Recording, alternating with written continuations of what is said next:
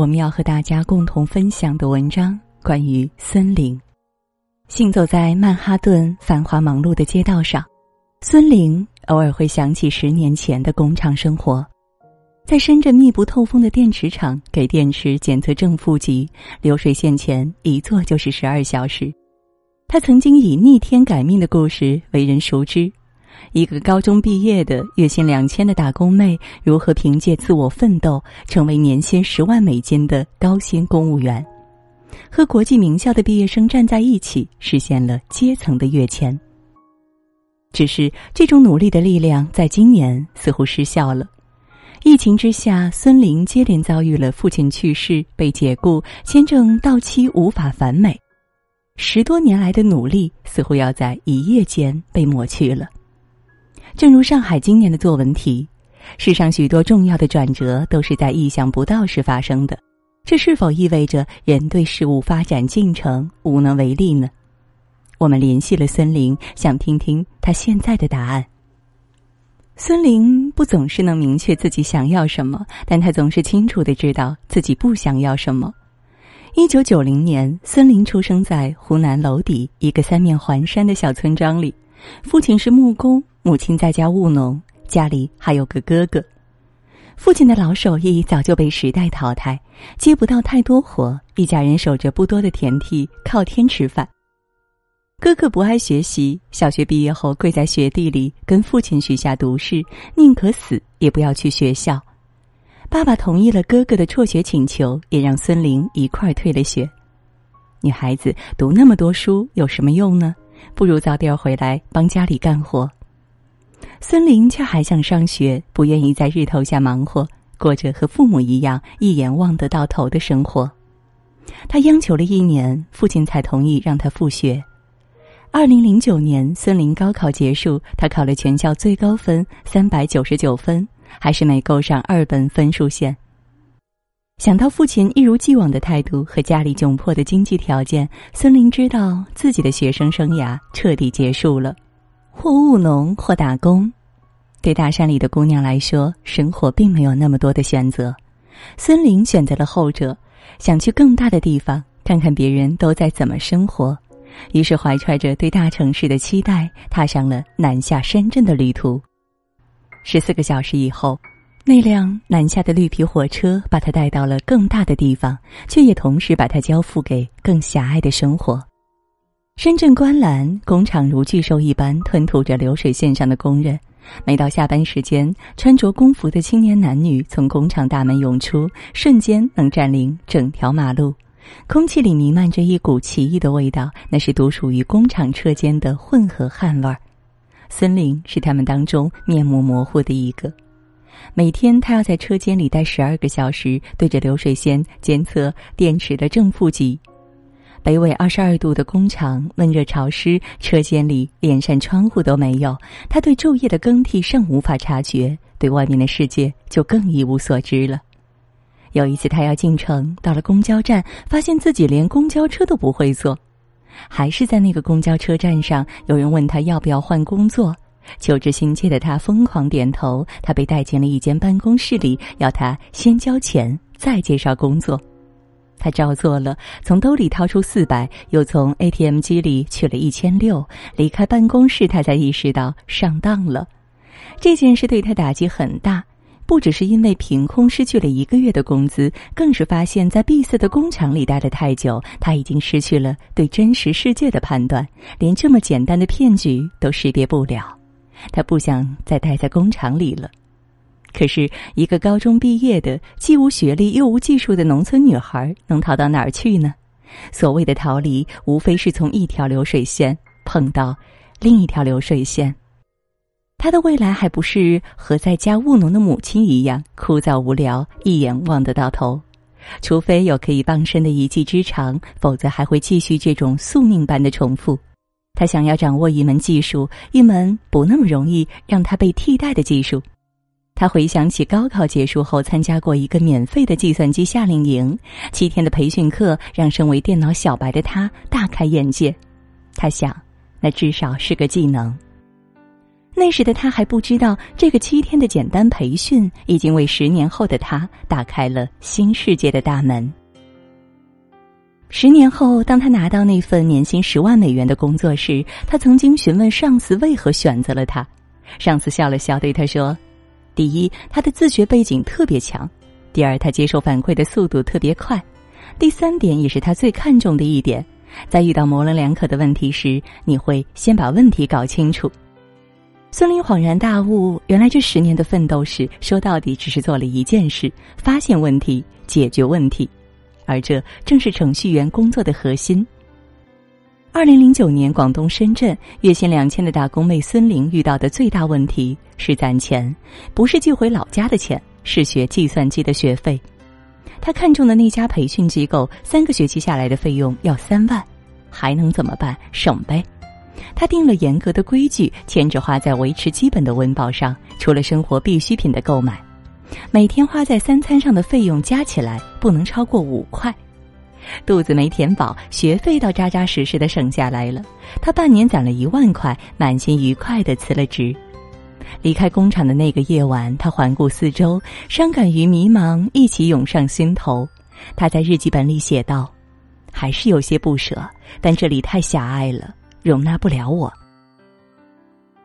白天学习，夜里打工，最多的时候同时打着三份零工。三个学期的培训结束后，他收获了一张结业证书、一份一千块的债务以及一份月薪四千块的新工作。他成为了一名程序员。他第一次坐进办公室，看着工位上的电脑和绿植，手指拂过键盘，身下的办公椅柔软而结实。他确定流水线上的日子已经远去了。但时间一长，迷茫和自卑又像潮水一样，慢慢的泛上来了。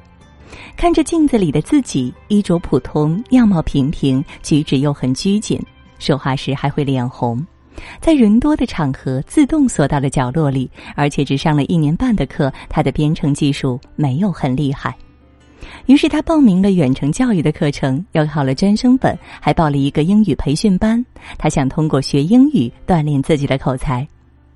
英语班上有很多外国朋友，他们和他年纪相仿，却体验过很多不同的东西，在世界各地都留下足迹。孙玲也想像他们一样，于是，二零一六年圣诞节，他在抄满单词的笔记本上写下心愿：要去其他国家至少生活一年，无论是学习还是工作。为了实现心愿，他把雅思刷到了五点五，又在七个月里攒到了十万块的存款。功夫不负有心人，他拿到美国一所大学的带薪实习的 offer。父亲知道后的第一反应不是为他高兴，而是你怎么还在读书啊？的确，高中毕业八年了，同村的女孩早已结婚生子，二十八岁的他却还在读书。但留学生活快乐的不得了，他像普通学生一样赶课、做小组作业，周末参加教堂活动，如同行走在云端。学习结束后的二零一八年，他还在美国找到了工作，成为了 EPAM 的员工，坐进了谷歌的纽约办公室。收到 offer 的那一天，他感觉晕乎乎的。十年一路走来，从流水线上的打工妹到曼哈顿高薪白领，像是一场梦。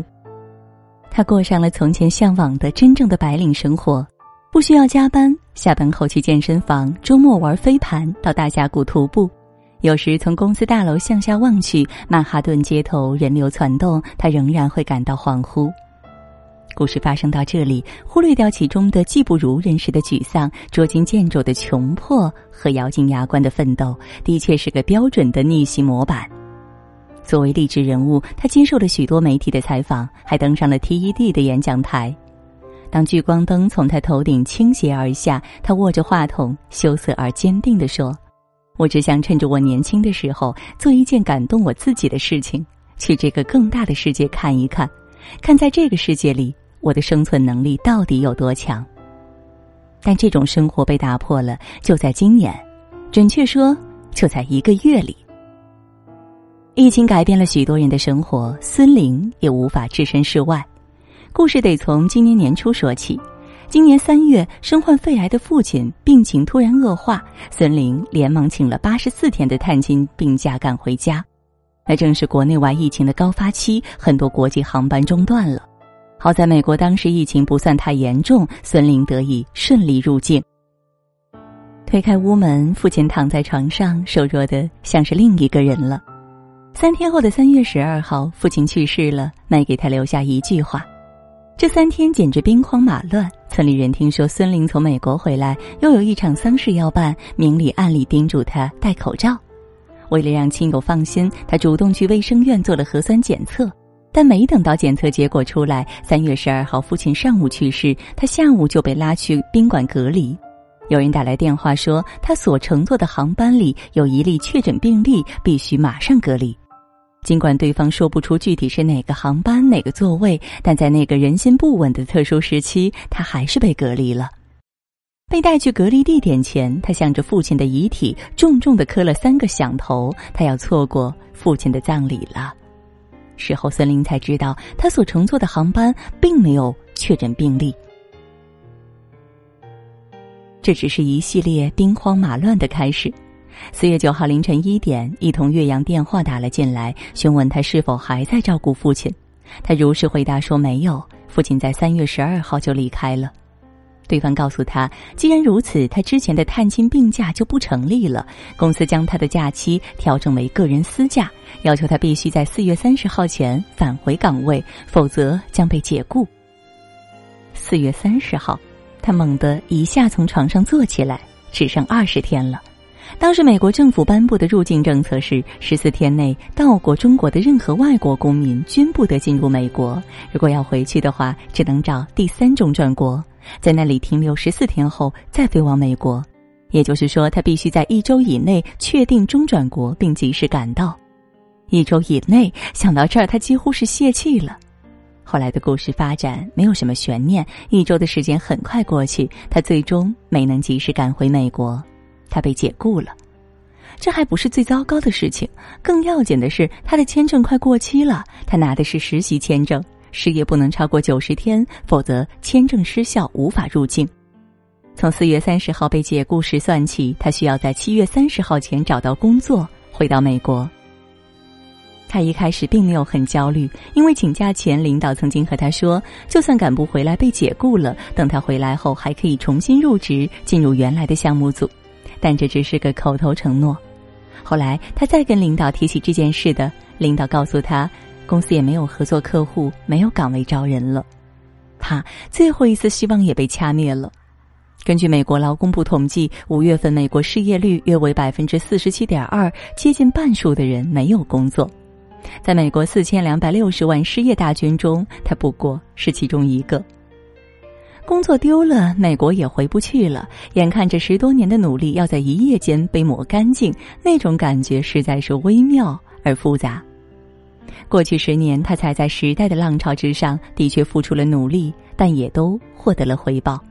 只是这一次，这种努力的力量似乎失效了。不论是疫情蔓延，还是出入境政策，他想努力，想要解决问题，但一切都不由得他控制。就像他提前去做了核酸检测，还是无法参加父亲的葬礼一样。孙玲曾在网上学过一个入睡方式：把腿伸直数三十秒，再换个动作数三十秒，重复几次后就能很快的睡着。这个往常极其管用的入睡方式最近失效了。一个月内，他经历了丧父、失业、签证快到期，一连串的打击让他的情绪降到了极点。但他不想就此放弃，他在一个全球职场社交平台上求助，希望在七月三十号前找到一份工作，无论是工作或无薪实习都行，只要能让他有个过海关的理由就行。与此同时，他也将找工作的目光投向国内，但如你所知，因为没上过正经大学，一些公司把他拒在了门外。好在他在 LinkedIn 上的发言掀起了一圈波澜，一些公司看到了他的故事，主动联系了他。他拿到了两个无薪实习的职位，虽然不能帮他续签，只能帮他入境美国。从第三国回美的中转策略也越来越多。他在六月底从柬埔寨中转美国，事情按部就班做下去，好像又变得明朗了一些。他有时也会感到，在变幻的社会大背景下，个人如此渺小。个体努力和奋斗似乎显得无足轻重，但他安慰自己，很多事情自己经历到了就是赚到了，虽然很可能就是真的回到一个原点，但是这个原点并不是原来的那个点。他在书上看到关于时间的三种解释，一种是循环论，时间像一个圆，周而复始又回到原点；另一种是直线论，时间是个单箭头的，一往无前，无可逆转；还有一种认识。时间既不回到原点，也非一往无前，它是螺旋式的上升的。有时候看似回到了原点，但和原来的那个点并不是在同一个高度上。螺旋式上升的时间理论给了他安慰和启发。对于他来说，即便现在失去了一切，但在世界走了一遭，他并非一无所有，并非两手空空。前阵子有人给他转发了今年上海高考的作文题。世上许多重要的转折都是在意想不到时发生的，这是否意味着人对事物发展进程无能为力？他在心里对自己说：“还是可以有能为力的。”截至发稿，孙林已经结束了在柬埔寨的十四天隔离，回到了美国，他的人生新原点又要开始了。好了，亲爱的朋友，今天的文章分享到这儿就结束了，我们不见不散。晚安。